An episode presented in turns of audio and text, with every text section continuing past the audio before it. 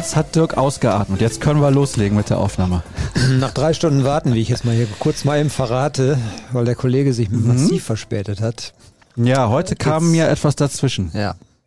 Ja. Ich habe die Begründung vernommen Kannst du sie akzeptieren? und akzeptiere sie natürlich. Ja, klar. Diesmal ist es eine Begründung und auch eine Erklärung, sonst war es oft eine Ausrede. Das kann ich auch differenzieren. Das habe ich in der Vergangenheit auch schon hinbekommen. ja. Und gesagt, immer eine Ausrede gewesen, ne? Ja. ja, In ja. 99 Prozent aller Fälle waren es billige Ausreden. Auch das noch. Oh. Meinst du, ich komme hier so, so billig daher, ja? Na, das hätte ich nicht gesagt. Ja, gut, dann habe ich nochmal Glück gehabt. Willkommen, liebe Leute, zum BVB-Podcast der Ruhrnachrichten. Gut zehn Minuten Laberababa jetzt erstmal. Zunächst kurz der Hinweis, wir zeichnen vor dem 1909 Talk auf. Also alles, was Edin Terzic gesagt hat, müsst ihr auf unseren Plattformen konsumieren. ist natürlich ein toller Trick, dass wir jetzt nichts verraten und die Leute dann ein Plus-Abo kaufen oder sowas. Wir könnten ja mal ein bisschen in die Glaskugel schauen und überlegen, was könnte er denn heute Abend wohl sagen. Aber wir wollen natürlich auch, sagen wir mal, die Spannung jetzt nicht nehmen. Ne? Also alle, die vielleicht vorher unseren Podcast hören, können danach dann noch äh, das Real Life des Talks gucken. Ich denke, beides lohnt Was sich. gibt's Besseres an einem Herbstabend? Ach, ich hätte da eine lange Liste, Dirk. Nee, ach, ich denke mal, das wird ganz launig mit dem Edin. Das glaube ich auch. Bevor es aber richtig losgeht, nochmal der Hinweis auf Projekt 5000. Dirk hat da schon Werbung für gemacht beim letzten Mal und wir haben uns immer noch nicht final überlegt, wohin das Geld denn gehen soll.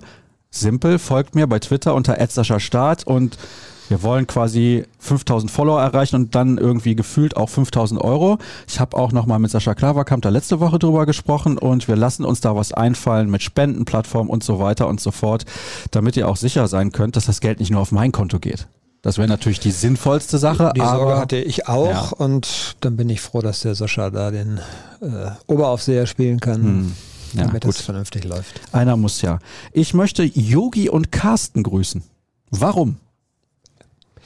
Ich hatte einen Mitspieler, der hieß Yogi, aber ich glaube, so selten ist diese Spitzname, der Spitzname Verkürzung wahrscheinlich von Jürgen. Jürgen, Johannes, Joachim. Genau. Ich weiß aber nur, dass er Yogi heißt. Ja. Yogi habe ich auch wie Olli in der Gartenlaube getroffen, beziehungsweise in der Gartensiedlung Adeiblick nach dem Derby. Da ging ich gerade bei Olli aus der Laube raus. Und dann kam Yogi daher und sagte, ah, hallo Sascha. Und dann sagte ich, hallo, weil ich erstmal nicht wusste, wer er war. Aber er saß mal bei einem Live-Podcast bei uns im Publikum. Ah ja, der äh, einer von wie, viel, wie, viel, wie oft haben wir das machen können, bevor Corona uns da Ich gestoppt glaube hat? fünf, Zweimal? sechs Mal? Nee, nee, Nein, schon. so ja, viel? Ja, ja, doch, doch. Ich war nur einmal dabei, glaube ich, deshalb mit Teddy. Hm, damals. Das geht da immer auch um Kompetenz der Gäste. Aber du warst zweimal dabei, auch einmal, als wir diese Vor-Derby-Ausgabe gemacht haben mit dem Kollegen Norbert Neubaum. Da bin ich mir sicher, warst du auch dabei. Das kann sein, ja. Mhm. Wir haben halt einmal äh, auswärts äh, gemacht auf Schalke, das weiß ich. Ja, ja, das ist aber ein paar Jährchen das her. ist schon ein paar Jährchen her. Da ja. waren wir technisch auch noch nicht so aufgestellt wie heute. Mhm. Ja. Und da möchte ich Carsten grüßen. Ich war dann im Kaiserviertel nach dem Derby noch was Abendessen gehen. Noch was Abendessen gehen, um Gottes Willen. Ja, ich, lange Autofahrt. Ist aber auch egal. Ich war noch unterwegs und stieg aus meinem Auto und da kam mir Carsten entgegen. Carsten aus Berlin, der mich gesiezt hat. Carsten, ich möchte dir gerne das Du anbieten. Wobei du bist ein bisschen älter, glaube ich, deswegen müsstest du das tun. Aber er kommt aus Dortmund, wohnt aber in Berlin, hört aber auch immer den Podcast. Ja, ich habe letztens auch eine Rückmeldung irgendwie mal bekommen, das war jemand aus Schleswig-Holstein, auch ganz weiter oben. Ähm, ja, das ist doch auch genau der Sinn der Sache. Also, dass äh, wir unser Fachwissen, hätte ich fast gesagt, Du deins. Ich stelle nur die Ja, Fragen. äh, ja, dann auch nicht nur in, in den Raum Dortmund transportieren. Das ist ja das Schöne Ja. An, äh, an diesen Formaten, dass man eben weltweit sozusagen zu hören sind. Also wir haben ja einen treuen, äh, eine treue Kundschaft auch in Thailand. Hallo Marc. Ah, ja, Ich stimmt. grüße mal Marc vom äh, BVB Fanclub in Thailand. Und der freut sich bestimmt jetzt, weil die kommen ja demnächst da wieder in seine Richtung. Hm. Wir haben jetzt übrigens auch Live-Publikum. Sascha Klaverkamp, Daniel Burger, Kevin Kiska, Daniel Immel, die gehen aber jetzt Die alle. gehen jetzt alle, weil sie Hm. das nicht mehr ertragen können. Ja, vielleicht ist das so. Ich grüße auch Noah übrigens. Ja. Noah hat mir geschrieben, er hat für die japanische BVB-Seite in den letzten Jahren ein bisschen was gemacht. Jetzt würde er gerne ein Interview führen mit der japanischen Spielerin der Handballfrauen, Haruno Sasaki. Das Ja. könnte auch äußerst interessant sein. Hat aber geschrieben, von Handball hat er keine Ahnung. Zumindest fair und offen von ihm. Ja. Ja, mal gucken, was das Soll wird. er Also- mal anfragen? Wird doch bestimmt äh, funktionieren, oder? Ja, das denke ich auch. Ja. Versuche das mal in die Wege zu leiten und ich finde das total interessant, mal in eine komplett andere Kultur zu blicken auch. Also Japan, da bist du noch nie gewesen. Warst du überhaupt schon mal in Asien? Nee, tatsächlich nicht. Also Nordamerika und Europa. Ja. Hm. Ja gut.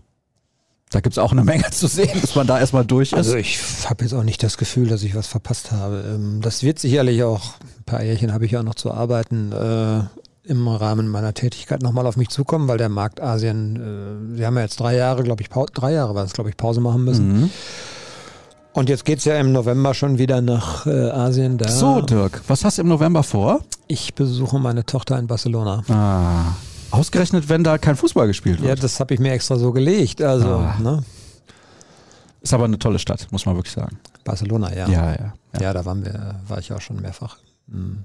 Lohnt sich auf jeden Fall.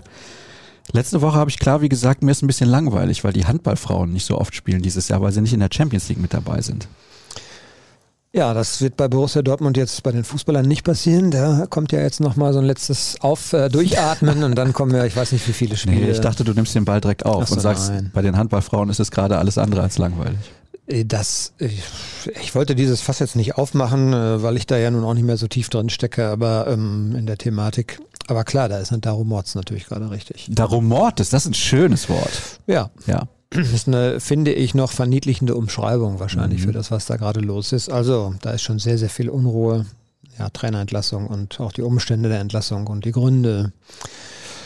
Unschöne Geschichte, glaube ich. Trotzdem haben die Mädels verdient, dass ihr am 5. Oktober in die Halle kommt. 19.30 Uhr gegen den VfL Oldenburg. Und am Wochenende haben sie den Gegner aus Neckarsulm von der Platte gefegt. Das ist aber mitten in der Woche, ne? 5. Oktober, richtig? Das ist Mittwoch. ja, da spielt Borussia Dortmund in Sevilla. Das ist richtig. Bist du in Aber- Sevilla? Ja, Dann kannst du nicht nach Wellinghofen kommen. das ist schade. Wärst du sonst gekommen? Ich glaube ja, ich hatte mir fest vorgenommen, mal wieder häufiger äh, zu kommen. Wann bist du im November in Barcelona? Äh, das steht noch nicht genau fest.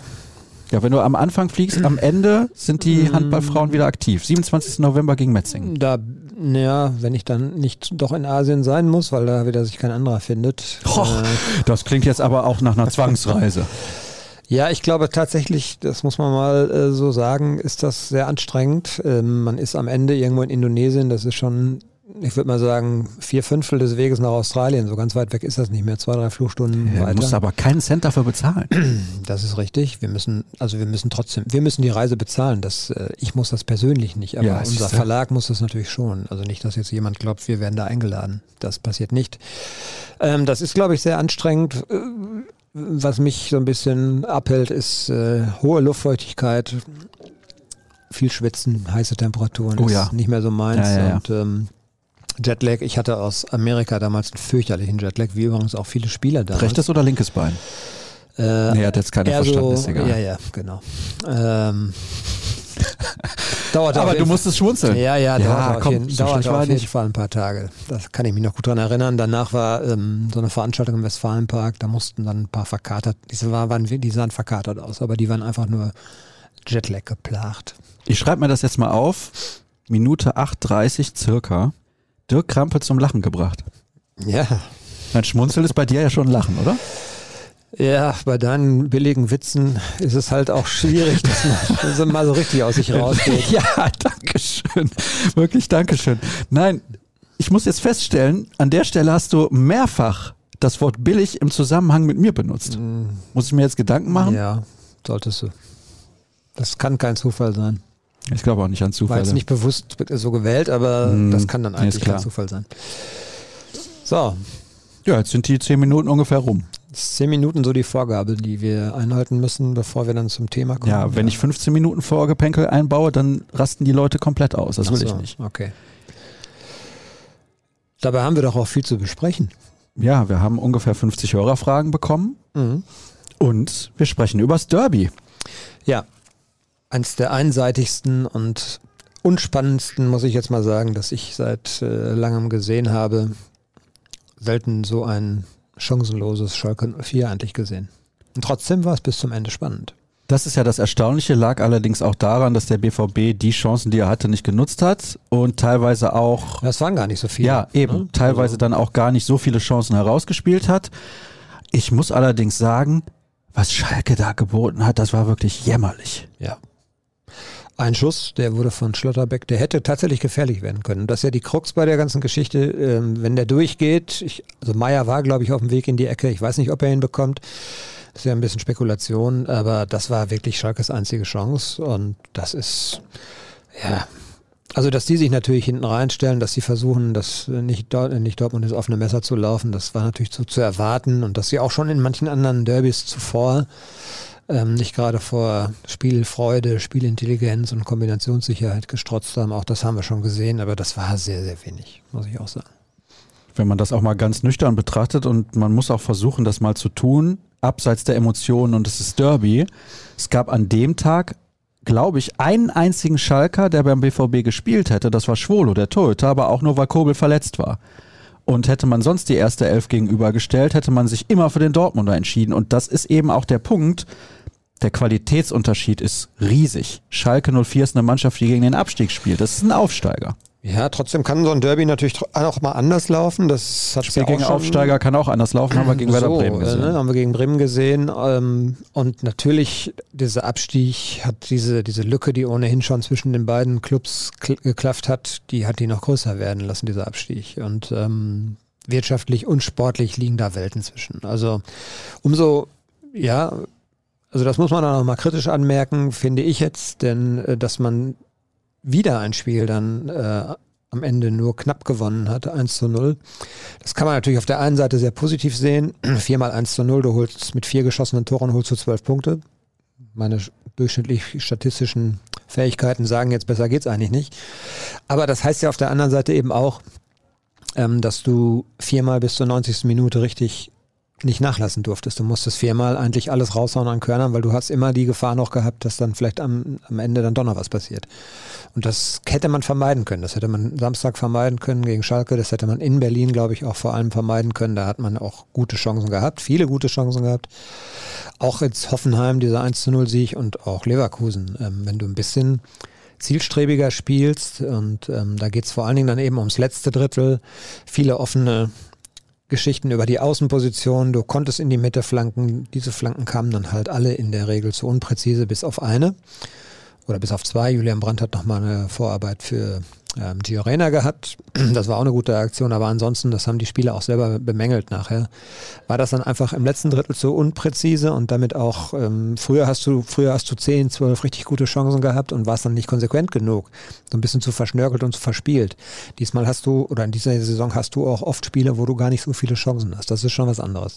Und das muss man, glaube ich, mal anmerken, weil du machst es dir unnötig schwer und das kostet viel Kraft als er verpflichtet wurde, habe ich gesagt, Anthony Modest wird ungefähr auf 15 bis 20 Pflichtspieltore kommen. Ich bleibe dabei, weil ich glaube, es wird sich einpendeln irgendwann. Wenn dann Adeyemi jetzt wieder zurück ist und so weiter. Das ist halt ein Spieler, der glaube ich dann nochmal viel Qualität mitbringt und auch, wenn er im 1 gegen 1 auf den Flügeln sich dann durchsetzt, einen freien Modest in der Mitte auch bedienen kann. Gegen Schalke hing er wieder sehr in der Luft mhm. und müssen wir ihn jetzt ein bisschen in Schutz nehmen oder nicht? Weil einstellungsmäßig kann man ihm nichts vorwerfen. Nein, er ist bemüht, das sieht man ja auch. Und ähm, ich fand einen Satz von Julian Brandt, der super analysieren kann und äh, war so ein bisschen entlarvend, allerdings ist aber auch keine so ganz große Neuigkeit. Er hat gesagt, wir sind seitdem er da ist zumindest, kann er das auf, äh, kann er das natürlich auch beurteilen. Aber Borussia Dortmund ist so in den letzten, ich würde mal sagen, acht bis zehn Jahren jetzt nicht unbedingt eine Mannschaft, die dadurch auffällt, dass sie viel flankt von außen. Das ist natürlich eine Geschichte, die war in Köln anders. Und das hat Brandt auch sehr gut analysiert. In Köln war er der Zielspieler. Da kam viel über die Außen, da kam dann der Ball hoch in die Mitte. Und wenn der, wenn da zehn Bälle reinsegeln, einen dieser zehn macht er. Aber weißt du, was ich daran erstaunlich finde? Sebastian Aller ist auch ein Zielspieler. Der ist fußballerisch, glaube ich, aber stärker. Ja, das ist was anderes. Aber trotzdem ist er eigentlich auch so eine Art Zielspieler, ne? Mhm. Oder würdest also, du das jetzt komplett anders sehen? Nein, würde ich jetzt nicht. Äh, ein bisschen schwierig vielleicht, dass man die beiden so miteinander vergleicht. Doch noch irgendwie so ein bisschen anders, glaube ich, als Typen. Also Haller, also was ich von ihm gesehen habe, wir haben ja noch nicht so viel von ihm gesehen, in, bei Ajax zum Beispiel oder auch früher in Frankfurt. Ich glaube, der ist fußballerisch ein bisschen stärker. Und ähm, Ja, im Moment läuft es noch nicht. Das finde ich, muss man jetzt nicht überdramatisieren, aber natürlich hast du äh, auch jetzt durch das Tor dann im Derby, du hast in der Hinterhand einen Mokoku, der sich natürlich irgendwann dann auch mal fragt, was muss ich noch machen, damit ich vielleicht mal eine Chance bekomme. Und das ist schon eine Aufgabe, die Terzic jetzt auch irgendwie mal gut moderieren muss, dass er eben entscheidet, wann ist der richtige Zeitpunkt, den einen, also er muss dem einen Vertrauen geben, aber den anderen auch mal belohnen. Das ist, glaube ich, ähm, die Krux gerade bei dieser ganzen Geschichte. Mokoro hat das ja relativ bescheiden so gesagt, von wegen Edin macht das schon richtig und er weiß schon wann. Und ähm, aber natürlich ist er ehrgeizig, der will mehr als mal nur 20, 30 Minuten spielen. Ne? Der will auch mal wieder von Anfang an spielen. Und ich finde, er hat jetzt, äh, er hat jetzt, glaube ich, in den vergangenen Wochen gut trainiert, was man so hört, und ähm, dann auch seine Einsätze. Er ist manchmal so ein bisschen übereifrig natürlich, weil er es allen zeigen will, wenn er dann reinkommt. Aber er hat jetzt auch seine Chance mal irgendwann verdient. Er hat das Spiel verändert am Samstag. Ja, total, weil er natürlich äh, eine ganz andere Dynamik so hat. Auch, äh, also ihm kommt das Spiel des BVB eigentlich mehr entgegen, weil er jetzt nicht dieser reine Strafraumstürmer ist, sondern der spielt ja auch gerne mal auf der Halbposition, lässt sich gerne mal fallen, nimmt Tempo auf und taucht dann eben am 16er auf, um auch mal selber abzuschließen, solche Geschichten. Er hatte ja äh, vorher, vor seinem Tor ja auch noch eine ganz gute Chance, da hat er den Ball ähm, Torwart gehalten, glaube ich, ne? Was, Oder er hat nicht richtig getroffen, bin ich mir gar nicht sicher. Ja, Auf jeden Fall, das ist ein anderer Typ, der vielleicht dem Spiel des BVB ein bisschen besser entgegenkommt. Und ähm, diese Geschichte Modest und BVB, das muss noch zusammenwachsen. Also äh, wir haben es heute, wir haben heute eine große, oder ich habe heute eine Geschichte dazu auch geschrieben und da kam der Satz vor, also der BVB, äh, Modest muss sich an den BVB gewöhnen und äh, der BVB sich auch an ihn. Das ist, glaube ich, dann so eine gegenseitige Geschichte. Also die müssen sich irgendwo auf halbem Wege entgegenkommen. Ja, tatsächlich ist das so. Es hört sich so plump an, aber so einfach kann man es runterbrechen. Ja, es ist ja auch nicht automatisch immer, dass das von heute auf morgen dann funktioniert. Also in Berlin hat man zum Beispiel gesehen, das war ja auffällig, weil es in den Spielen vorher nicht gelaufen war, wie oft äh, dann gerade von Guerrero links äh, und auch rechte Seite, Wolf hat glaube ich damals rechts gespielt, ähm, wieder die Flanken in Berliner Strafraum segelten. Das war sehr, sehr auffällig. Und er hat auch prompt ein Kopfballtor gemacht. Und ähm, danach ist es aber wieder so ein bisschen ja, eingeschlafen, würde ich mal sagen. Mhm. Das hat auch immer ein bisschen was mit der Qualität der Flanken zu tun. Das ist das, was ja Brandt auch gesagt hat und da hat er natürlich auch recht. Äh, wenn du dann äh, außen so viel Platz hast und immer gut durchkommst, dann muss natürlich das, was in die Mitte kommt, ein bisschen präziser kommen. Boxbesetzung insgesamt, äh, ich hasse eigentlich dieses Wort Box, aber egal. Ich wollte gerade sagen, es das heißt doch Strafraum, Dirk, was ja, ist da los? Ja, das ist jetzt so halt halb zitiert von, von Brandt. Also er hat von Boxbesetzung, okay. von Boxbesetzung mhm. gesprochen. Natürlich Kann ich durchgehen er, lassen. meint er Strafraum oder sogar äh, das, ich würde es ja vielleicht sogar noch ein bisschen zuspitzen auf die, auf den Bereich so um den Elfmeterpunkt. Das muss, äh, das muss besser werden. Dann muss man auch vielleicht mal mit mehr als nur einem oder zwei Spielern präsent sein, damit die Verteidigung einfach auch ein bisschen mehr zu tun hat. Ja, und Schalke hatte also relativ wenig Mühe, eigentlich bis zu dieser Flanke von Wolf, alles, was von außen kam, äh, zu verteidigen. Das war ein bisschen einfach. Trotzdem, wenn wir das jetzt nochmal auf den Punkt bringen wollen, das war ein hochverdienter Sieg im Derby. Schalke hat nichts gemacht, lag aber auch daran, erstmal an der taktischen Einstellung, ist logisch, sie wollten sehr defensiv agieren und auf Sicherheit spielen. da muss ich einfach mal husten, Entschuldigung, dass Borussia Dortmund defensiv auch nichts zugelassen hat. Nee, das wenige, was dann wirklich nach vorne kam, äh, wurde dann schon sehr, sehr früh eigentlich abgefangen und ähm, Mats Hummels alles, was so durchkam, äh, Luftduelle und auch am Boden Anspiele auf Terodde, zum Beispiel in die Spitze, das wurde eine relativ sichere Beute der Dortmunder Innenverteidigung oder auch eben was von außen. Da war auch nicht so viel. Also Schalke war schon erschreckend schwach. Mats Hummels in geiler Form, ne? Ja, ich habe das ja prognostiziert. Will ja nicht sagen, dass ich Ahnung habe, aber dass der nicht, dass der das nicht auf sich sitzen lässt. War das jetzt so offensichtlich oder? nee, nee, aber dass, dass der das nicht auf sich sitzen lässt und dass der bei dem ist der, der hat nicht mehr das Tempo von früher, das ist so. Das weiß er auch selber. Er hat aber ein super Auge, ein gutes Stellungsspiel und der hat eine gute Antizipation. Und ähm, dass der nochmal, dass der so kampflos seinen Platz nicht räumt, das war mir klar. Aber nicht im Kader der Nationalmannschaft. Ja, was man so hört, muss das nicht ganz viel heißen. Also das habe ich auch so äh, formuliert. Flick muss Hummels nicht sehen unbedingt. Das einzige Argument, was dafür gesprochen hätte, ihn, äh, ihn jetzt mitzunehmen, wäre natürlich letzte Chance eigentlich, sich einzuspielen. Ich glaube auch, dass äh, das erste Innenverteidiger-Duo, glaube ich, gesetzt ist mit Süle und, und Rüdiger. Ähm, Weiß ich aber auch nicht. Ist also schwierig. Also, was man so auch von Kollegen hört, die sehr, sehr eng an der Nationalmannschaft sind, ähm, da ist das letzte Wort tatsächlich noch nicht gesprochen. Äh, aber es ist natürlich auch nicht ausgeschlossen, dass er ihn nicht mitnimmt, weil er einfach äh, andere Typen haben will. Und Schlotterbeck ist, glaube ich, als äh, dritter Innenverteidiger auf jeden Fall gesetzt auch. Und dann gibt es halt noch einen freien Platz in der Regel. Jonathan Tah beispielsweise. Aber ist Hummels schlechter als da? Ich würde sagen, nein. Ist Hummels schlechter als Rüdiger, Süle und Schlotterbeck?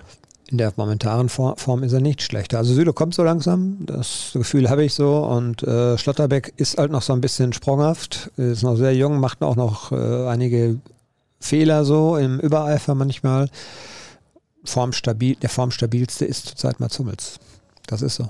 Ich denke, das Kapitänsamt wird Schlotterbeck dann rechtzeitig diese Schludrigkeit nehmen. Ja, so, hast Hörerfragen. Du hast du dir zum Ziel genommen, dass du jetzt in jeder Podcast-Folge darauf hinweist, dass du schon mal gesagt hast, dass äh, Nico Schlotterberg, wann wird der Kapitän?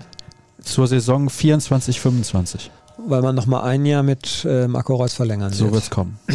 ja. Das ist aber jetzt keine Kaffeesatzleserei. Das ist so, die Wahrscheinlichkeit ist jetzt ja nicht so gering. Aber ich will trotzdem deinen Sachverstand da nicht äh, kleinreden. Ja, mal gucken. Wahrscheinlich wird es irgendjemand anders, mit dem wir aktuell gar nicht rechnen. Ja. So, Marco Reus haben wir jetzt nicht thematisiert, kommt gleich in den Hörerfragen. Und damit starten wir auch direkt durch. Oh, Unpopular Opinion. Sobald Hut zurück ist, muss Terzic, will er die besten Elf aufbieten, mit drei zentralen Mittelfeldspielern spielen. Könnte dann ein Problem für Reus werden, oder nicht? Da kommt Marco Reus direkt vor, aber der war doch auch in einer guten Form. Ja. Vor allem hat der unglaublich viel gearbeitet. Wahnsinn.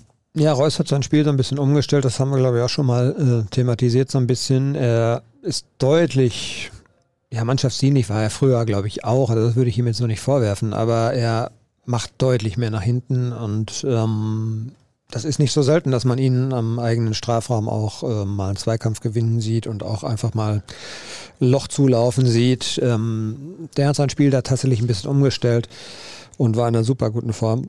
Von daher sehr, sehr schade, dass er sich da jetzt verletzt hat. Ähm, was die Frage angeht, das würde dann auf ein 4-3-3 hinauslaufen, wenn ich das so richtig interpretiere, die, die Frage.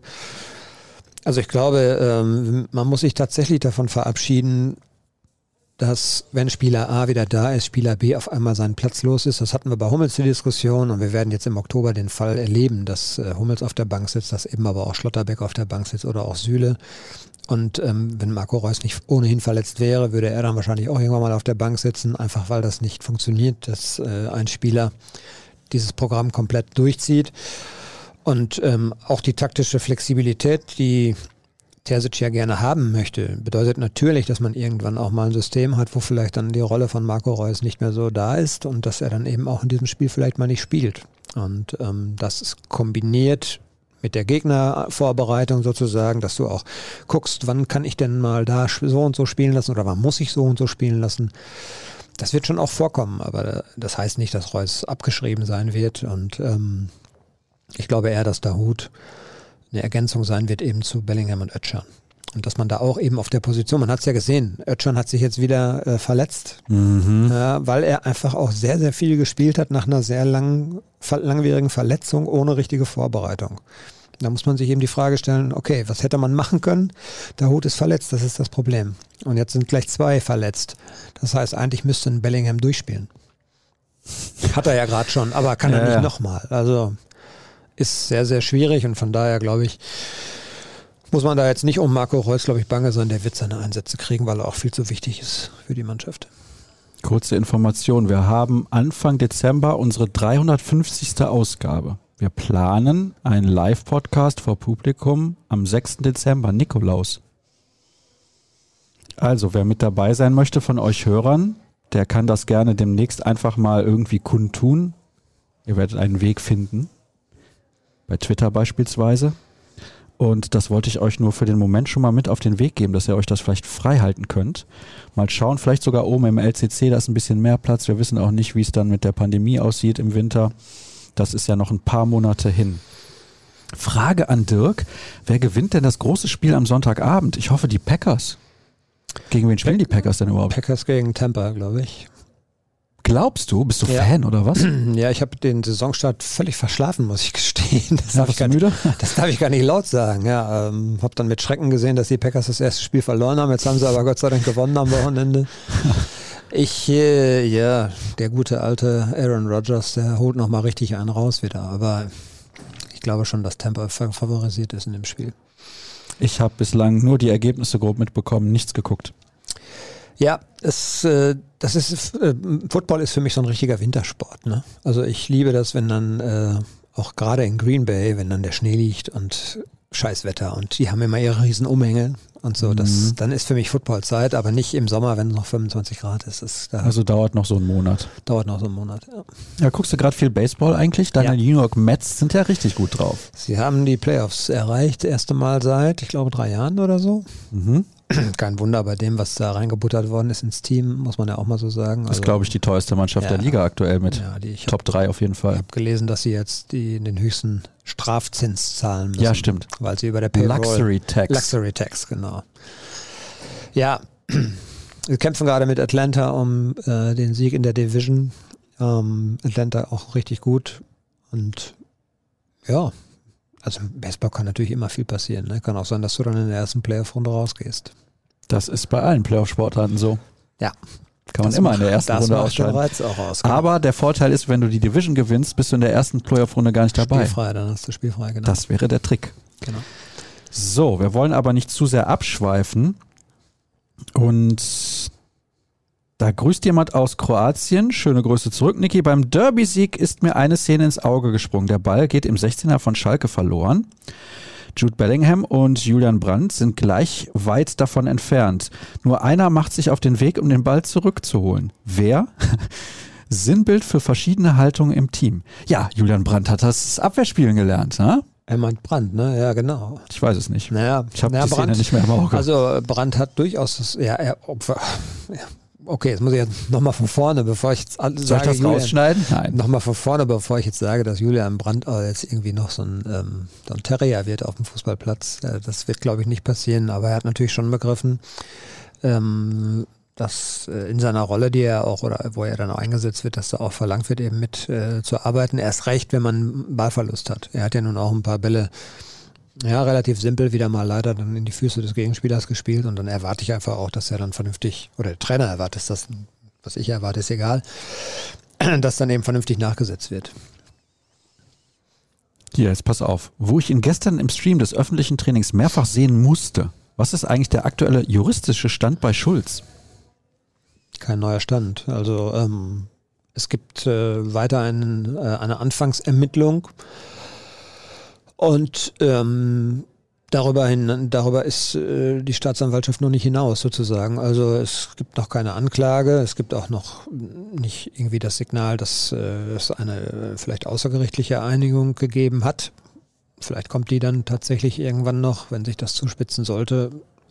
Stand jetzt ist weiter der Fall, dass es einen Anfangsverdacht gibt und dass man deshalb ermittelt. Und ähm, es ist halt so, wenn diese Anfangs, diese Ermittlungen aufgenommen sind, hast du als Staatsanwaltschaft, glaube ich, auch nach dem Eingang der Anzeige sozusagen, hast du äh, eine gewisse Frist. Dann musst du Anklage erheben. Und das sind sechs Monate, glaube ich. Und das läuft, glaube ich, dann im Ende November oder im Dezember ab. Gut, dann läuft das ab, wenn wir gerade quasi nicht senden, beziehungsweise zeitlose Folgen senden. Ja, dann haben wir vielleicht eine Sonderfolge. Mhm. Wer weiß, wie es ausgeht. Aber dann ohne mich. So, jetzt pass auf, was haben wir denn hier noch? Ich habe mir den Spaß gemacht, eure erste Folge nochmal zu hören. Tuchel war Trainer. EM 2016 war gerade gespielt. Es waren Matthias Dirk Krampe und Jürgen Kors zu Gast. Seit wann gibt es nur noch einen Gast? Ihr habt diskutiert, wer Nachfolger von Mats Hummels als Captain wird. Interessant zu hören. Ich glaube tatsächlich, dass das eine Saisonvorschau-Folge war. Ja. Und da haben wir eigentlich in der Regel immer mindestens zwei Kollegen, damals sogar drei. Ähm, alle, die wir damals hatten? Alles, was laufen konnte, Alles haben wir verpflichtet. Reingeholt. Ja, war immer schön. Also 2016, ehrlich? Ja. Und es gab nur einmal eine Woche keine Folge. Was war da der Grund? Da war der Grund, dass wir im Sommer 2017, im Mai, glaube ich, hatten wir sieben Folgen in einem Monat. Unter anderem, weil die U19 deutscher Meister geworden ist im Stadion, im großen Stadion vor 30.000 Zuschauern im Elfmeterschießen gegen die Bayern. Ich glaube, finaler Elfmeter verwandelt von Amos Pieper, kannst du mich gerne korrigieren. Da hatten wir eine Sendung zu, dann noch zu was anderem. Ah ja, DFB-Pokalsieg, Sondersendung 2017, Mai hatten wir. Und dann hatten wir so viele Sendungen auf einmal, dann haben wir einmal eine Woche Pause gemacht.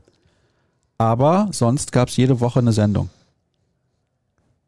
Und ein Gast gibt es, glaube ich, seit Corona, mit Ausnahme, wo wir hier mal zuletzt zu zweit, also zu dritt dann insgesamt gesessen haben. Aber es geht ja auch ein bisschen darum, Abwechslung reinzukriegen, das ist das Erste, und wann ihr jeweils könnt.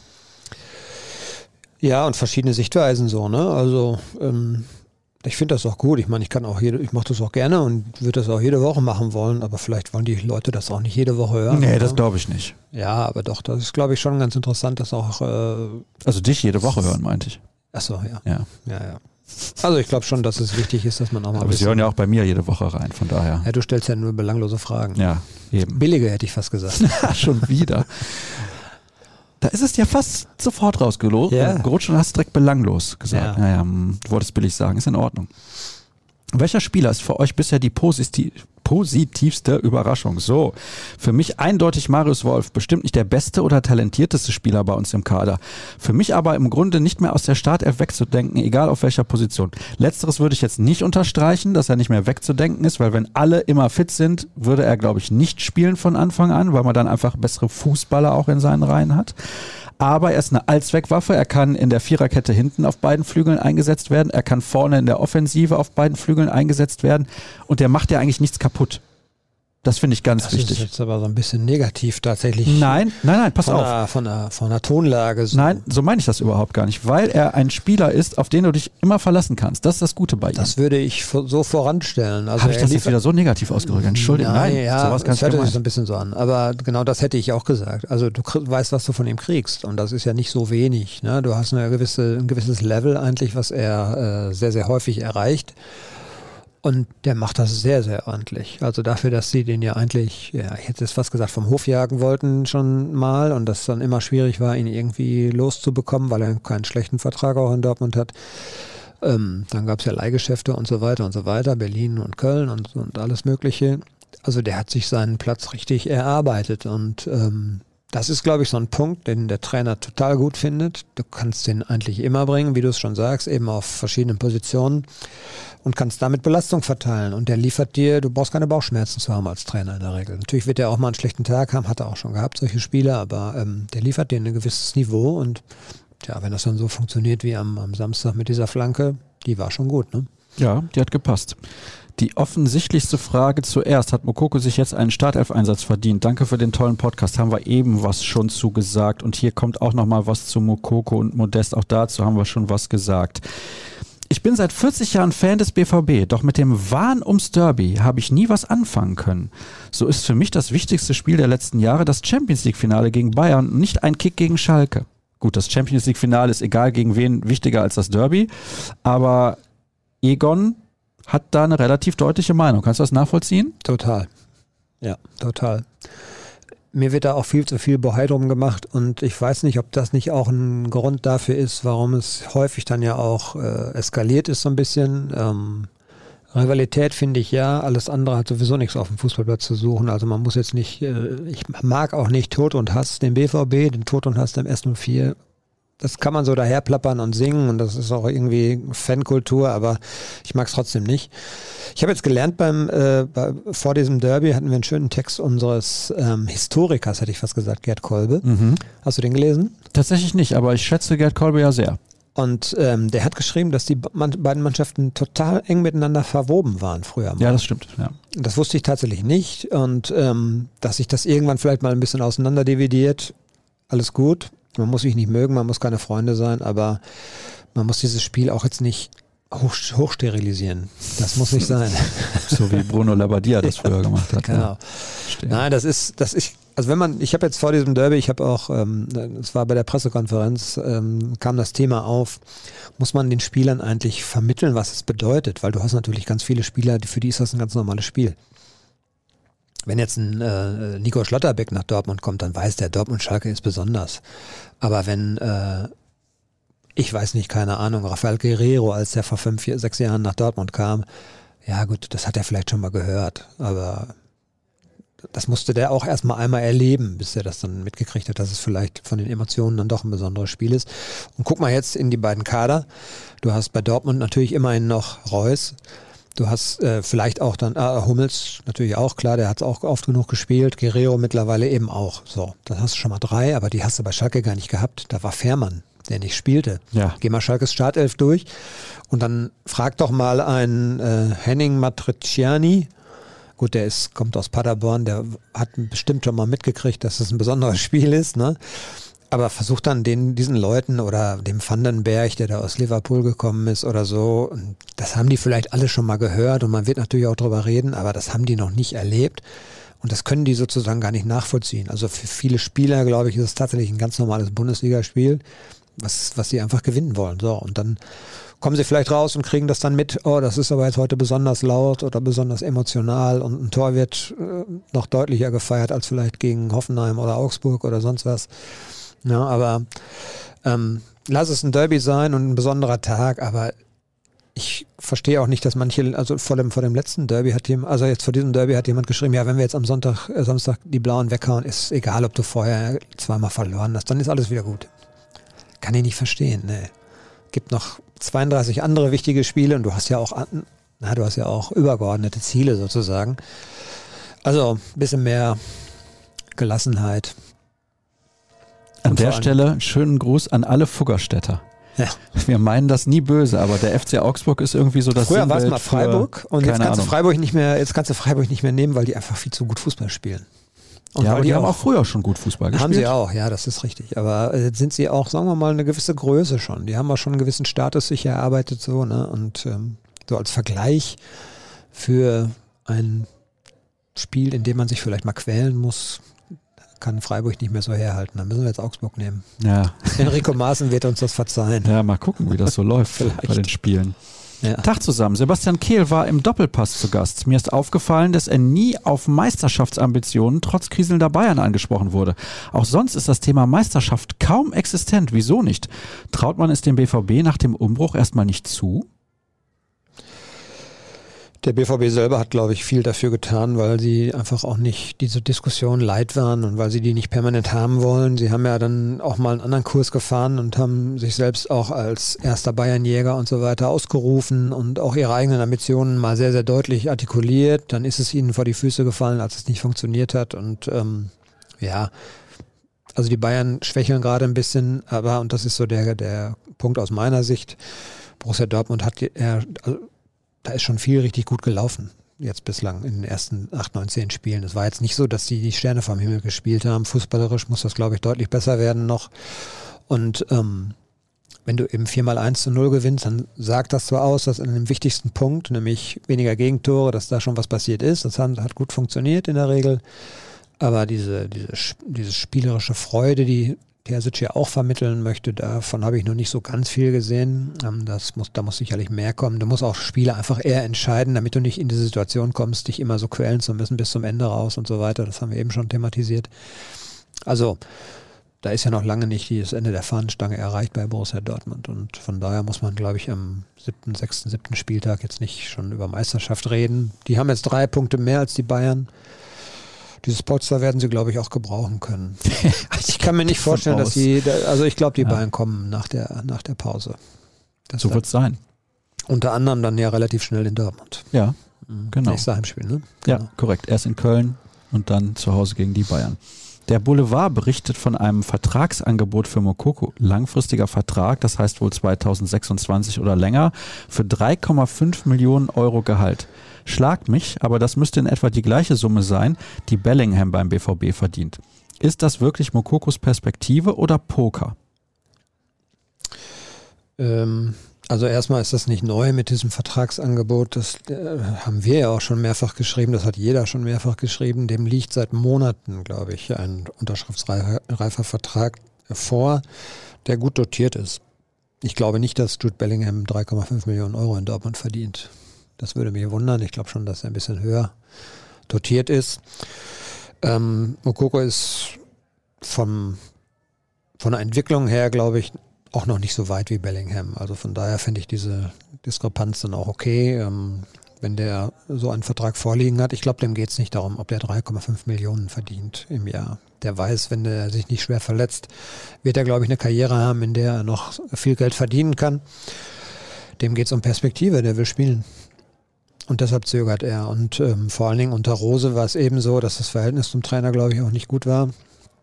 Oder sagen wir mal so, es war geschäftsmäßig. Es war jetzt nicht herzlich, so wie es vielleicht mit Terzic ist. Ja, Moment, aber er war auch in der Zeit unter Rose lange verletzt. Er war verletzt. sehr viel verletzt. Ich will das auch nicht äh, dem Trainer zuschreiben. Also Rose hat da nicht viel falsch gemacht. Ne? Er hat den Spieler nach Leistung sozusagen eben, oder er hat nach Leistung aufgestellt. Und die Leistung von Mokoko in der vergangenen Saison war aus verschiedensten Gründen eben auch nicht gut. Und ähm, macht dem, würde dem Rose da gar nicht unterstellen, dass er irgendeine persönliche Eitelkeit äh, pflegen wollte oder sowas. Ähm, der zögert, weil er einfach, der will spielen, der will wissen, ich bin jetzt hier auf Perspektive auch mal vielleicht irgendwann die Nummer eins. So, und jetzt haben sie Modest ja nicht ohne Grund nur einen Einjahresvertrag gegeben. Es macht ja auch Sinn, dass man noch äh, einen etablierten Stürmer hat, ähm, weil Mokoko sicherlich auch mal eine Phasen haben wird, wo er eben nicht äh, nicht trifft, wo er eben auch vielleicht mal eine Leistungsdelle hat. Das ist ja auch, glaube ich, kein Problem für den. Wenn man jetzt gesagt hätte, wir geben dem Modest gleich noch einen Zweijahresvertrag, dann würde ich mal vermuten, hätte der nicht verlängert, würde der nicht verlängern, sondern wir nächsten Sommer weg. Also ich glaube, das wird vielleicht irgendwann jetzt passieren. Ich bin auch optimistisch. Wie schätzt ihr denn die Woche nach der Pause ein. Köln, Sevilla und Bayern, Reus und Östschan ergänzen ja das Lazarett. Ich befürchte, die Bayern werden sich gegen den BVB sanieren. Wie schätzt ihr die Chancen ein, einmal die wichtigsten Spiele zu gewinnen? Ja, ich glaube, dass äh, die Leistung deutlich besser werden muss, damit man gegen Bayern gewinnen kann, weil da sieht das natürlich genauso. Bayern wird und das haben sie in den Topspielen eigentlich äh, relativ regelmäßig hinbekommen. Die werden hier schon vernünftig auftreten und die haben ja auch nicht das Problem gehabt, dass sie richtig schlecht Fußball gespielt haben. Sie haben einen Chancenwucher betrieben, wie man ihn, glaube ich, sonst auch nur aus Dortmund kannte.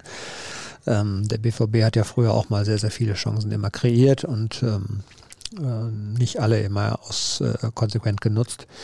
Also wenn die Bayern ein bisschen konsequenter im Abschluss gewesen wären, dann würden wir jetzt, glaube ich, dieses Thema auch nicht haben. Aber Gut, jetzt ist es so und es das heißt aber nicht, dass Dortmund in diesem, in diesem Spiel Favorit ist. Die Woche ist super wichtig, weil du hast zweimal Sevilla und dazwischen eben die Bayern.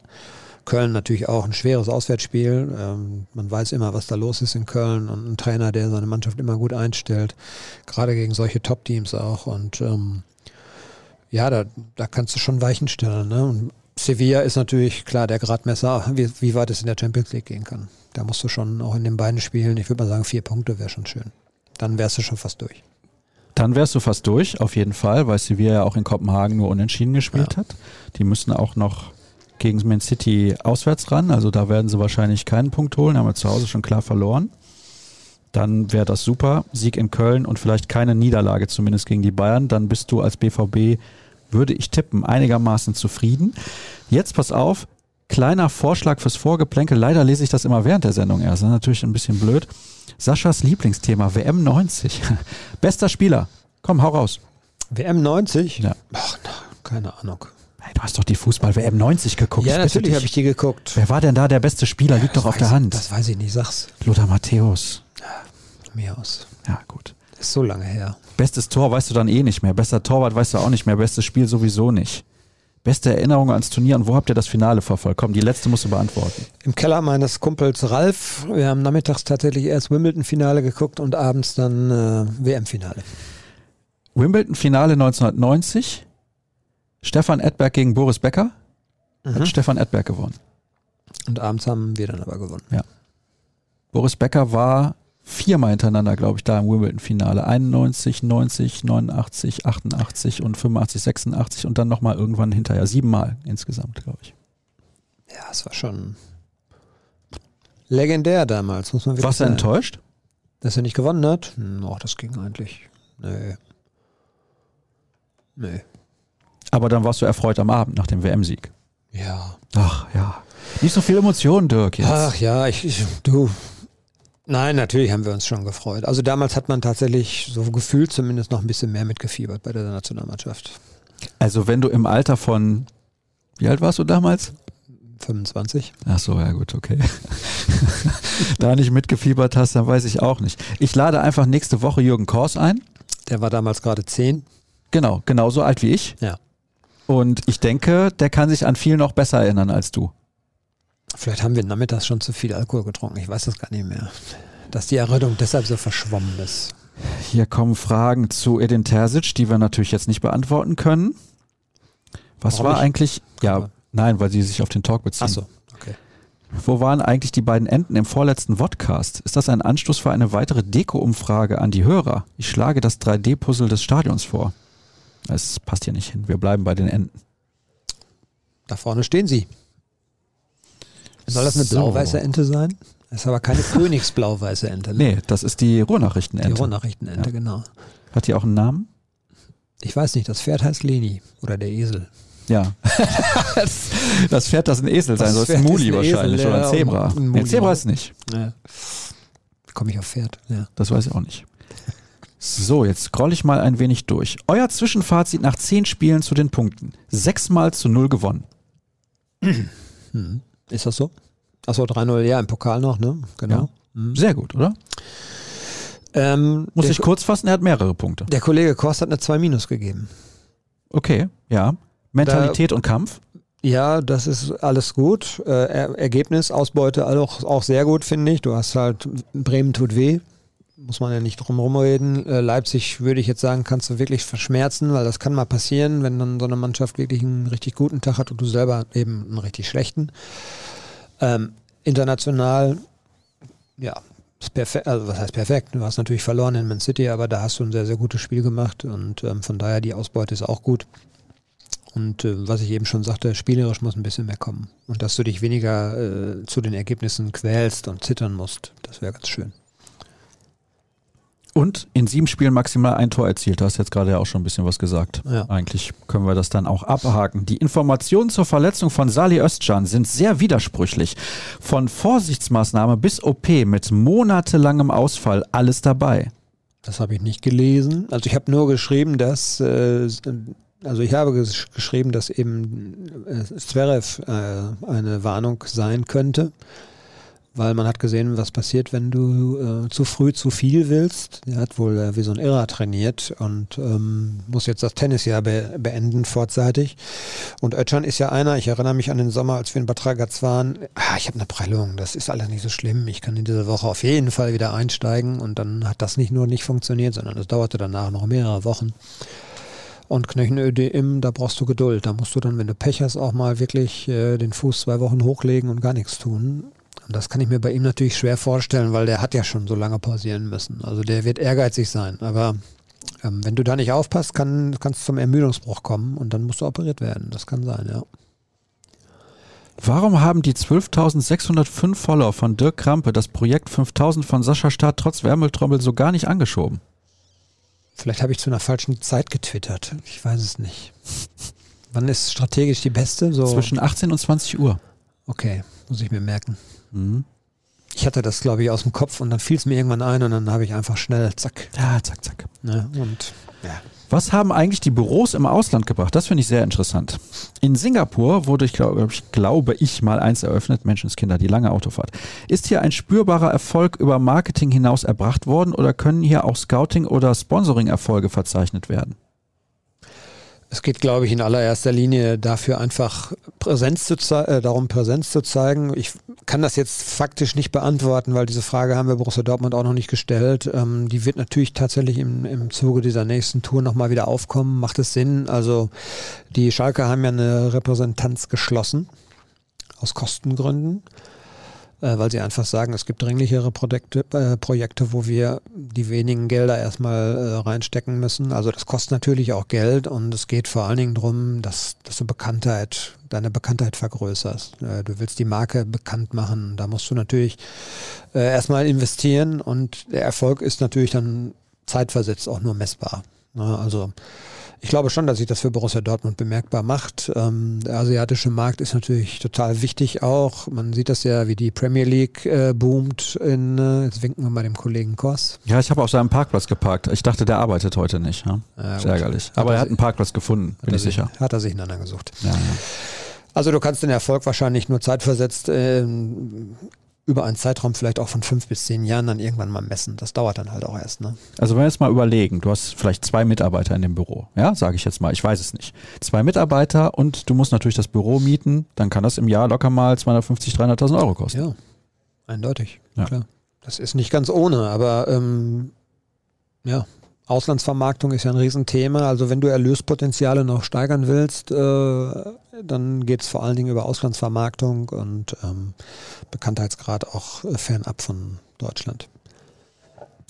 Wie sieht der Entwicklungsstand bei der Roten Erde aus? Gibt es Hoffnung, dass das Stadion bald für U23 Frauen und Jugend wieder genutzt werden kann?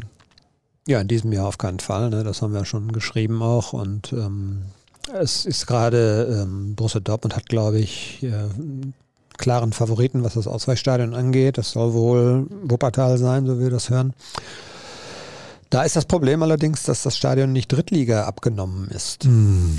Und dann äh, gibt es aber relativ problemlos eigentlich Ausnahmegenehmigungen. Bloß du musst, glaube ich, äh, als äh, DFB dann auch die jeweiligen Gegner fragen, ob sie damit einverstanden sind. Oh, ist doch ein Rasen mit einer Kabine, die für beide Mannschaften gleich ist, um Gottes Willen. Ja, wenn du aber als SV Meppen nicht nach äh, Dortmund fahren musst, sondern nach Wuppertal, sind das halt nochmal 70 Kilometer mehr. Oh, ich ich habe keine Ahnung. Ja, ja, ja. Ne, das ist halt, aber dann vielleicht der Fairness halber oder sowas, ich weiß es nicht. Ähm, ich glaube, ein anderer Standort wäre Köln, wenn das nicht funktioniert. Da frage ich mich dann, ob man sich damit einen Gefallen tut, weil natürlich, wer fährt von Dortmund aus nach Köln jeden zweiten Samstag, um die U23 von Borussia Dortmund zu sehen? Das ist schon irgendwie ein bisschen skurril, ne?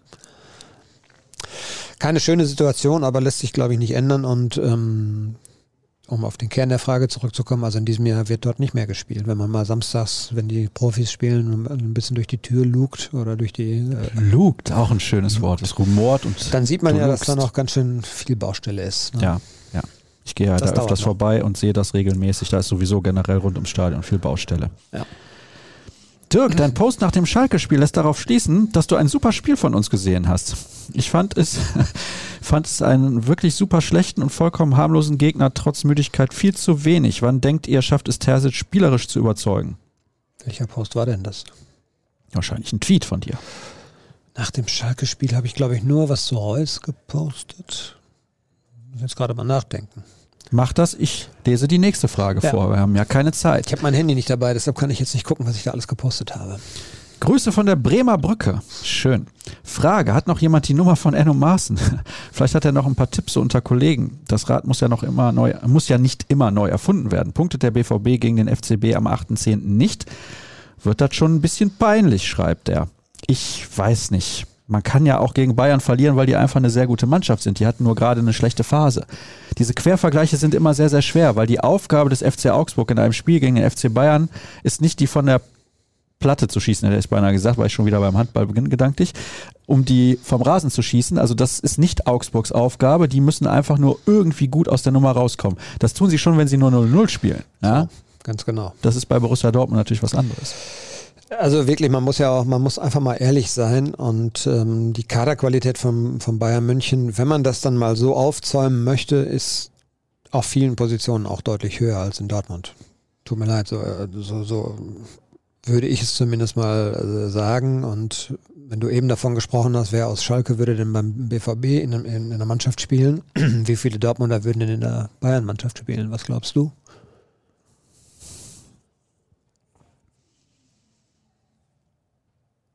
Bellingham, aber das wäre auch schwer. Bellingham, Schlotterbeck vielleicht. Boah. Tja. Dass das so lange dauert, ist kein gutes Zeichen. Nein.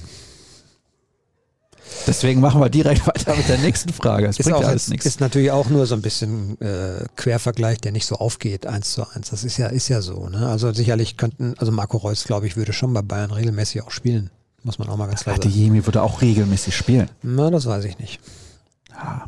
Dafür ist er vielleicht noch, also da hat er natürlich auch richtig Konkurrenz. Ne? Also gerade was offensive Außen mit Tempo angeht, ist Bayern ja Marktführer äh, ja, von der Qualität. Also das, äh, ne, ich will nur damit sagen, das ist, ist dann auch, ist ja auch nicht, ist ja auch nicht zulässig, das so zu machen einfach. Ne? Ähm, gerade das mit den, der Vergleich mit Augsburg hinkt natürlich dann gewaltig, wie du es schon sagst. Wie hoch schätzt ihr die Chance, dass der BVB mit seinem Sprachrohr Aki Watzke beim DFB ein Veto gegen diese mehr als überflüssige Nations League einlegt? Das glaube ich, äh, das glaube ich, wird dem Aki im Halse stecken bleiben, vielleicht hätte ich jetzt fast gesagt. Ich glaube, da wird er nicht auf viel Gegenliebe stoßen, weil natürlich auch der DFB gucken muss. Äh, da geht es natürlich auch um Erlöse und so weiter. Also die Kuh zu melken, solange sie noch auf den Beinen steht. Das solange sie noch Milch gibt. Solange sie noch Milch gibt. Das äh, wird nicht weniger werden, na, weil dieser ganze Kostenapparat natürlich auch immens ist und man sieht halt, was es dann für Erlöspotenziale eben auch gibt.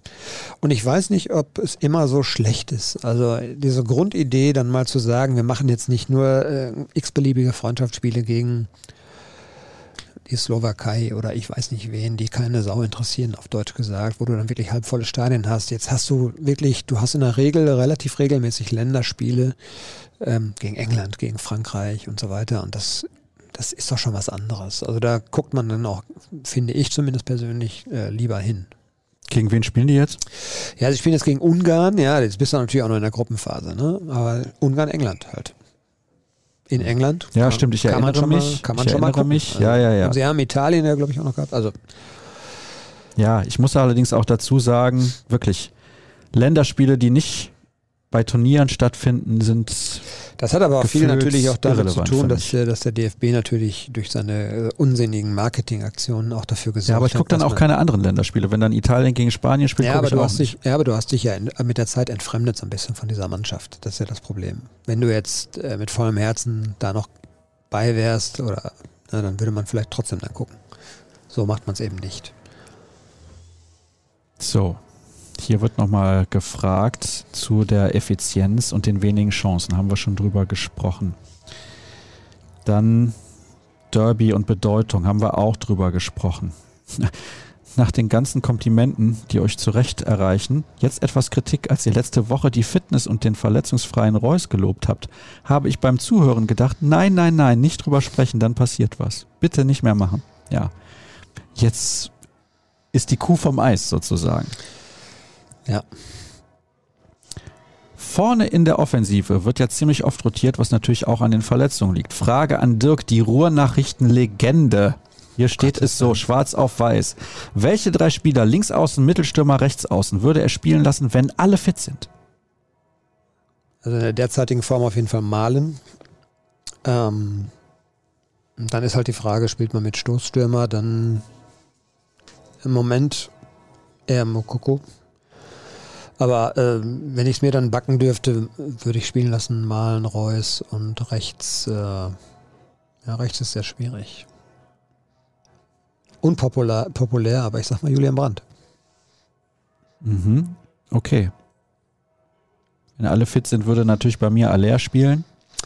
Ach so, ja, gut, aber den habe ich jetzt erstmal da rausgelassen. Okay, dann würden bei mir spielen, ich glaube, Malen, Adiemi und Brandt.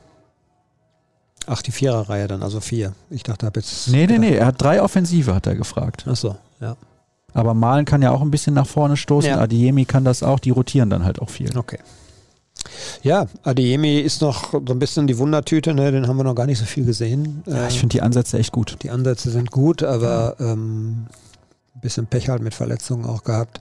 Malen hat mich am, hat am Samstag gut Tempo reingebracht. Wirklich die erste, erste halbe, dreiviertel Stunde, erste Halbzeit war schon gut von ihm. Danach waren die Kräfte so ein bisschen weg, aber da hat man gesehen, was so dem Spiel vorher auch fehlte, weil einfach der unheimlich dieses Eins gegen Eins gesucht hat. Das war auch klar seine Aufgabe, dass er das eben provozieren, provozieren soll. Und ähm, der spielt zumindest mal in Ansätzen deutlich besser als in der vergangenen Saison.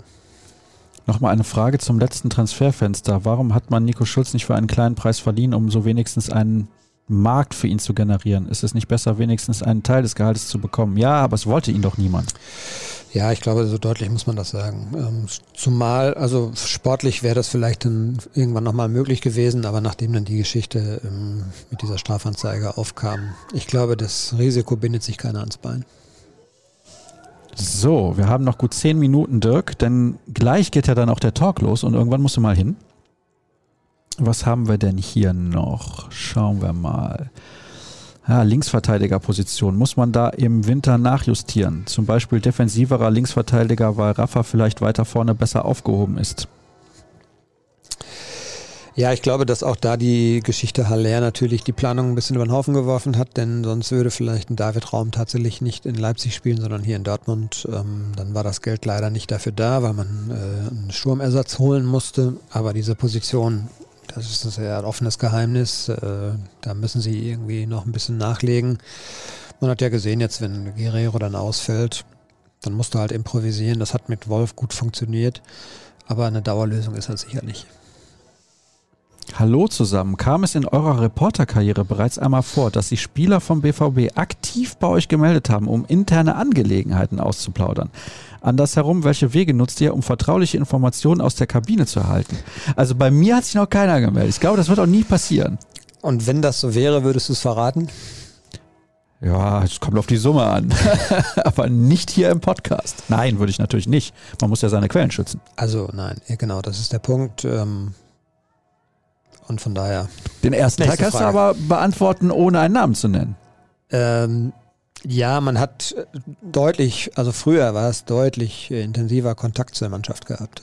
Das muss man mal ehrlich sagen. Heute ist das sehr, sehr auf Sparflamme weil auch gar nicht mehr so viele Spieler da sind, ja, mit denen ich darüber diskutieren könnte. Also jetzt gibt es ja wieder mal ein paar, auch die dann unserer Sprache mächtig sind und klar, man kann sich auch noch auf Englisch unterhalten, aber bist du zu einem Neuzugang, äh, der aus, keine Ahnung, wo zu Borussia Dortmund kommt, bis du zu dem Vertrauen aufbaust, aufbaust, vergeht eine ewig lange Zeit. Du kriegst ja erstmal die Nummer nicht.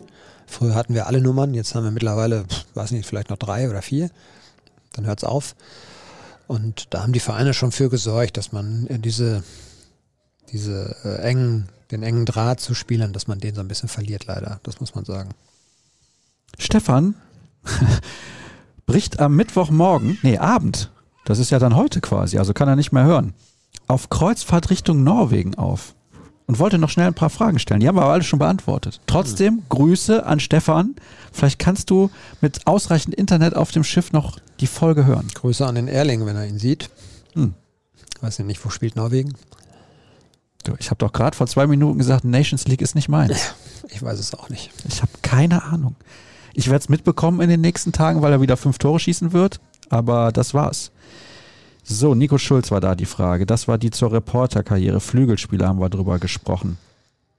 Mokoko von Anfang an wünschen sich wirklich viele jetzt, muss man echt sagen. Ich glaube auch, er hat die Chance jetzt einfach mal verdient. Die Krux ist, dass das nächste Spiel in Köln stattfindet.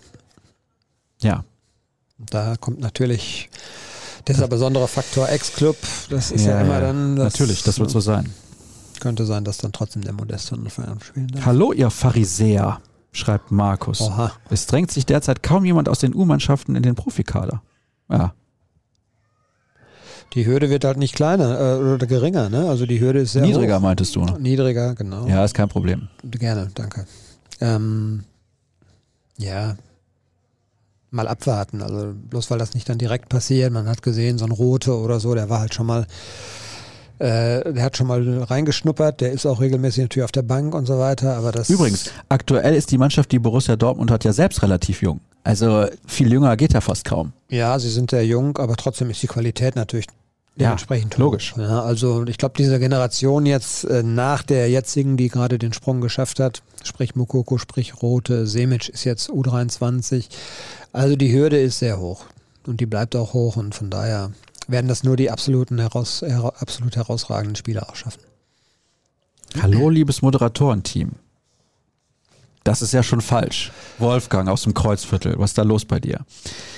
Wie lautet der aktuelle Stand bei den BVB-Damen? Ein Trainer kann nicht so ohne weiteres entlassen werden. Es sollte immer die Unschuldsvermutung gelten, bis das Gegenteil bewiesen wurde. Wie ist da eure Meinung und euer Kenntnisstand?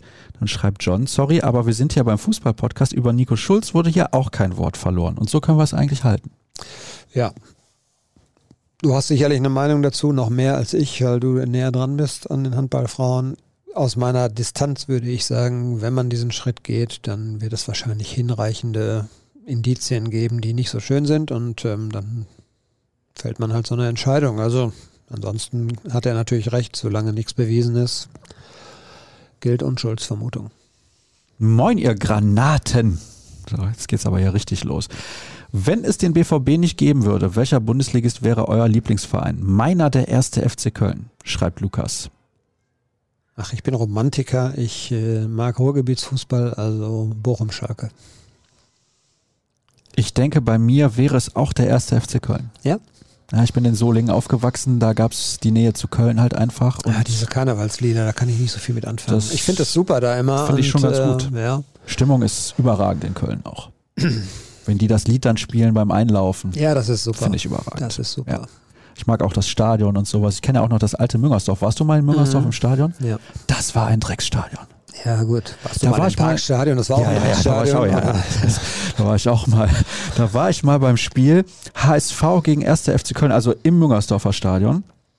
Da hat Hassan Salihamidzic noch für den HSV gespielt. Mhm. Da hat er zwei Tore gemacht. Ich saß aber hinter der anderen, also auf der anderen Seite, hinterm Tor Unterrang Mhm. und konnte gar nicht erkennen, dass der die Tore gemacht hat, weil das einfach so weit weg war und du so flach gesessen hast. Mhm. Also da, wirklich diese Drecksstadien. Das war früher ja. Ja, äh, Neckarstadion in Stuttgart, Waldstadion in Frankfurt, Volkspark in Hamburg, Olympiastadion in München und in Berlin, Rheinstadion in Düsseldorf. Ah, Da fallen mir noch etliche ein. Weserstadion alle, in Bremen. abge, alle abgelöst durch hochmoderne Arenen, äh, was gar nicht so schlecht ist, aber ähm, es hatte ja auch irgendwie ein bisschen Charme, hatte das natürlich schon früher so, ne? Also muss man schon sagen. Dass man da auch einfach immer vollgerechnet wurde und man so weit weg war. Moin, ihr beiden vom besten BVB-Podcast unter der Sonne. Natürlich waren wir im Spiel gegen die Blauen sehr überlegen. Dennoch stellt sich mir die Frage, ob er den nicht früher hätte wechseln sollen und erneut, ob er nicht zu starr an einem System festhält. Oder ist die Mannschaft nicht flexibel genug? Vom Gefühl her, ich habe mich äh, oder ich wollte diese Geschichte mal machen. Ich, ich habe sie in Ansätzen auch so gemacht und habe dann mal geguckt, wann wechselt er eigentlich und war dann überrascht, dass er doch gar nicht so spät wechselt. Aber das vom Gefühl her würde ich das auch sagen, dass es schon so einige Partien gab, wo ähm, er hätte er wechseln können. Ähm, in Freiburg zum Beispiel, glaube ich, fällt mir ein. Da war relativ spät, glaube ich. Ähm, es ist eine Geschichte, die vor allem was mit Belastungssteuerung zu tun hat. Und ich weiß nicht, zum Beispiel so ein Ötchan, ich habe, nachdem der dann, ich glaube, mit einer englischen Woche dann irgendwie ja gleich eingestiegen ist, dann das dritte Spiel irgendwie in Folge durch, da habe ich noch gesagt, boah, ey, nimm den mal raus, nimm den mal raus. Aber du hast einen Dahut verletzt. Also manchmal ist das natürlich auch äh, der Verletzungssituation geschuldet und ähm, es ist aber schon tatsächlich so gewesen, dass Edin einem relativ kleinen Tra äh, Kreis vertraut hat. Vielleicht von 15, 16, 17 Spieler. Du hast ja auch welche dabei, so wie Felix Passlack. Der kann ja bei der Außenbahn auch spielen. Aber der scheint so weit weg zu sein, der spielt ja gar keine Rolle. Ne? Der, der ist komplett außen vor. Ja, und da musst du dich, da frage ich mich natürlich schon, wenn man meint, dass man den in den Kader mit dazu nehmen muss oder will, dann sollte man ihm die Chance auch geben. Also wir werden jetzt im, im äh, Oktober, glaube ich, werden wir das häufiger sehen, dass mehr rotiert wird, auch in der Startformation schon immer so zwei, drei, vier Wechsel. Ich glaube, sonst geht's nicht. Sonst musst du wirklich ähm, damit rechnen, dass sich noch mehr Leute verletzen. Aber auch da, was ist zuerst, die Henne oder das Ei? Ja? Das ist immer das Problem. Jetzt hast du, du hast ja schon Verletzte. Das heißt, du hast wieder weniger Chancen zu rotieren.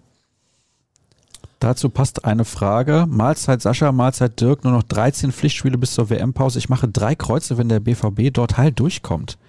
Er schreibt auch, wir bräuchten 10 Bellinghams. Der Junge ist einfach unglaublich. Aber der spielt natürlich auch ständig. Das ist das Problem, was du gerade auch schon angesprochen hast. Er fragt, ist der Stil von Terzic zu hart?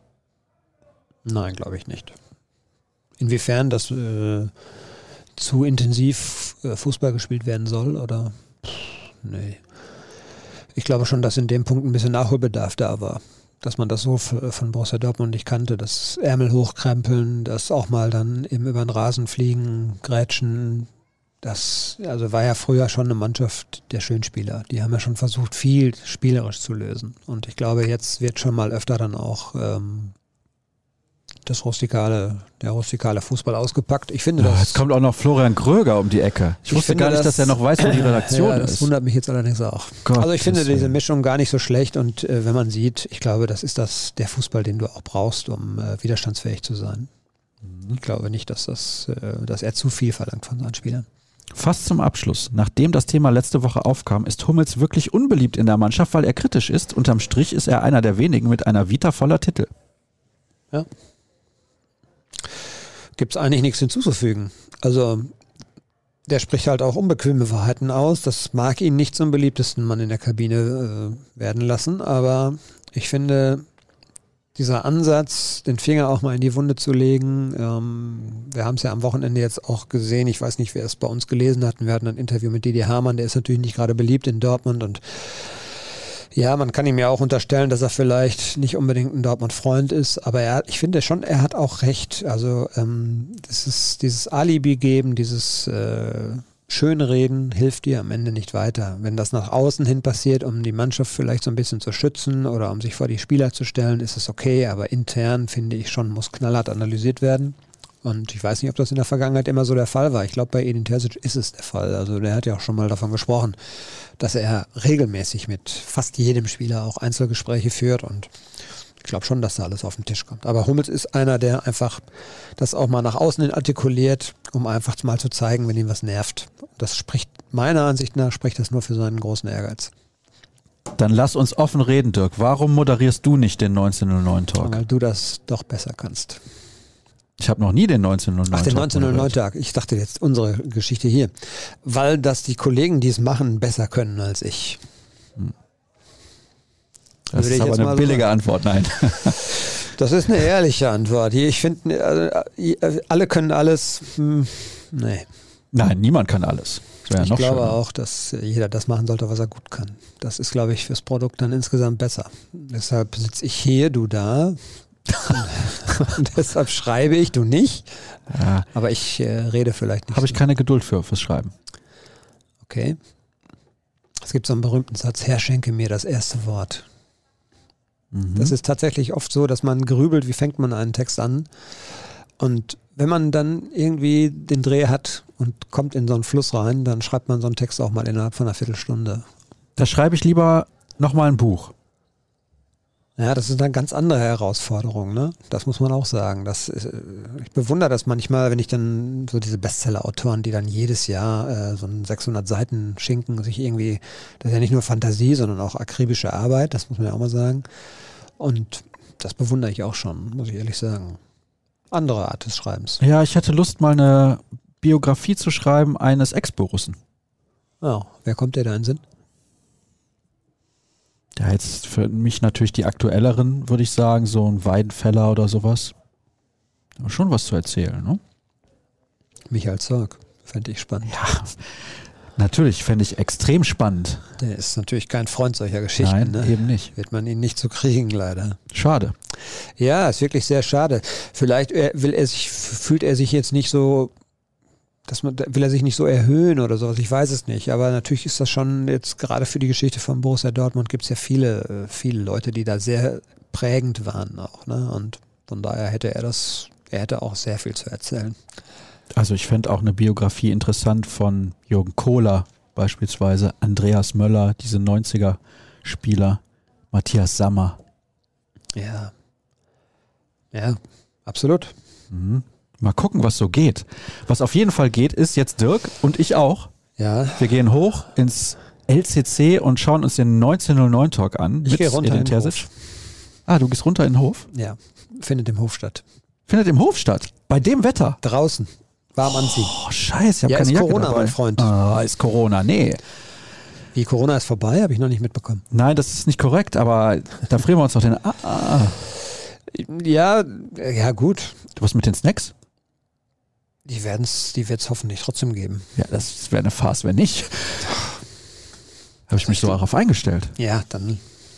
Ich glaube, du wirst nicht enttäuscht. Ed Sascha Start, Ed Krampe, Ed RNBVB. Am Wochenende keine Live-Show. Aktuell kein BVB-Kompakt. Das gibt es erst wieder ab dem 1. Oktober mit dem Spiel gegen den 1. FC Köln. Da bin ich dann in Frankreich. Ich weiß noch gar nicht, wo ich da bin. Ich habe nämlich frei. Vielleicht bin ich auch nicht da. Mal gucken. Vielleicht bist du auch in Frankreich. Mm, nee. Das glaube ich nicht. Umso besser. Handball? Dann habe ich Ruhe, ja. Handball. Ja, natürlich, wie immer.